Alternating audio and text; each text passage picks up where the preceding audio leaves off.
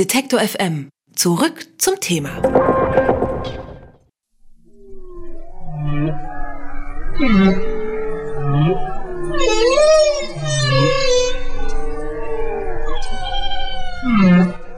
Was Sie da gerade gehört haben, das war der Gesang eines Buckelwals. Doch während manche Menschen sich Wahlgesänge zum Einschlafen oder zur Entspannung anhören, ist der Gesang für die Wale ein unerlässliches Mittel der Kommunikation. Aus diesem Grund sind die Audioaufnahmen von Wahlgesängen für Wissenschaftler ein wichtiges Forschungsinstrument. Nun ist es einem Team von Meeresbiologen und Forschern zum ersten Mal gelungen, die Töne von einem männlichen Exemplar der pazifischen Nordkaper aufzunehmen. Warum diese Aufnahme so wertvoll ist und was sie für die Wissenschaft bedeutet, das hat mein Kollege Christian Erl mit Fabian Ritter besprochen. Er ist Berater für Meeresschutz und arbeitet für die gemeinnützige Organisation Whales and Dolphins Conservation. Guten Tag, Herr Ritter. Schönen guten Tag. Herr Ritter, warum war das denn so schwierig, den Gesang des äh, nordpazifischen Glattwals aufzunehmen? Andere Wahlgesänge kennen wir ja schon. Das liegt in erster Linie daran, dass diese Wale zu den seltensten und bedrohtesten gehören, die es auf unserem Planeten noch gibt.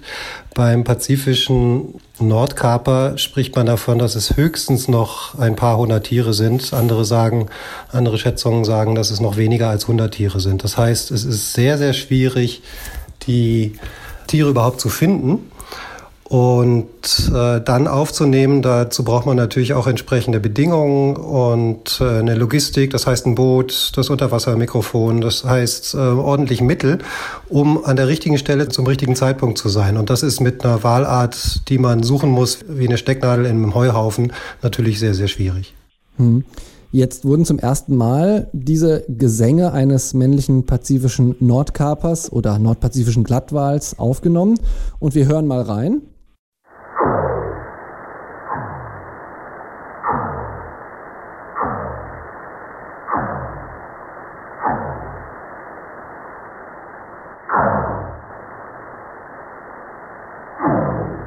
Ja, das klingt ehrlich gesagt für mich, als würde jemand meinetwegen auch unter Wasser so ein bisschen äh, Laserkanonengeräusche nachmachen, die man in einem Film vielleicht gesehen hat. Wieso spricht man denn davon singen?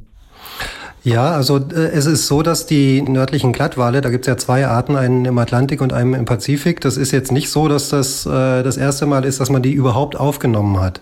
Aber von Liedern oder Gesängen spricht man eben erst dann, wenn man äh, strukturelle Einheiten von, ja, von Gesängen oder von Musik darin findet, nämlich Rhythmus, Strophen Melodien. Und dazu braucht man natürlich entsprechend äh, hochwertiges oder qualitativ gutes Material, um das äh, raushören zu können. Und man muss auch über längeren Zeitraum aufnehmen, damit man ein ganzes Lied im besten Fall oder zumindest Teile davon so aufnimmt und dann analysieren kann, dass man hinterher auch sagen kann, ja, es handelt sich um Gesänge oder es sind einfach, der andere Fall wäre, dass es nur repetitive Lautäußerungen sind, die eben nicht diese strukturellen Merkmale haben von Gesängen.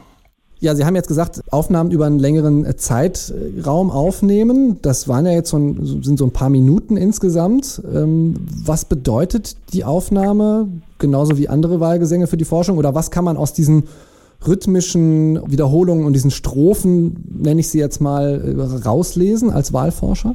Ja, einmal ist es natürlich erstmal eine, eine, starke Erkenntnis, dass man jetzt sagen kann, nordpazifische Wale äh, singen tatsächlich, so wie andere Wale auch. Das ist jetzt sicherlich akustisch nicht so spektakulär wie beim Buckelwal, den wir vorhin gehört haben, aber das ist eine wichtige ähm, biologische Information. Die Wale nutzen diese Gesänge ja einmal, um zu kommunizieren. Ähm, von den Buckelwalen weiß man, dass es da nur die Männchen sind, die singen. Ähm, das heißt, die machen so eine Art Self-Display. Ähm, die sagen halt, Weibchen, hört zu, so gut kann ich singen. Also das ist einmal eben ein, ein Werbegesang, wenn man so äh, möchte. Allerdings ist noch ein ganz wichtiger Aspekt dieser Gesänge, dass sie eine Identität herstellen. Zumindest bei den Buckelwalen, bei den pazifischen Nordkapern kann man es im Moment natürlich noch nicht sagen, weil die Forschung da erst so am Anfang steht oder das jetzt erst rausgekommen ist. Bei den Buckelwalen weiß man aber, dass diese Gesänge sich über die Jahre entwickeln. Und das Interessante ist, dass in einem Gebiet alle Wale, alle männlichen Wale immer dasselbe Lied singen, auch wenn sie sich im nächsten Jahr verändert hat. Und damit grenzen sich einzelne Populationen voneinander ab. Das heißt, für die Wale selber ist es auch, sie erzeugen eine Art Identität, wo jeder Wal, der dieses Lied, dieses spezifische Lied singt, eben sich auszeichnet als ein Mitglied einer bestimmten Gruppe. Und da sich die Lieder auch entwickeln über die Jahre, das heißt, da ist so eine Art Evolution drin oder eine Veränderung, spricht man heute auch tatsächlich von dem Kulturgut, was die Wale erzeugen. Das heißt, über diese Identität hinaus ist es so, dass Lautäußerungen, aber wahrscheinlich auch Verhalten und andere Dinge von einer Generation zur anderen weitergegeben wird. Das heißt, die jungen Tiere lernen von den Älteren.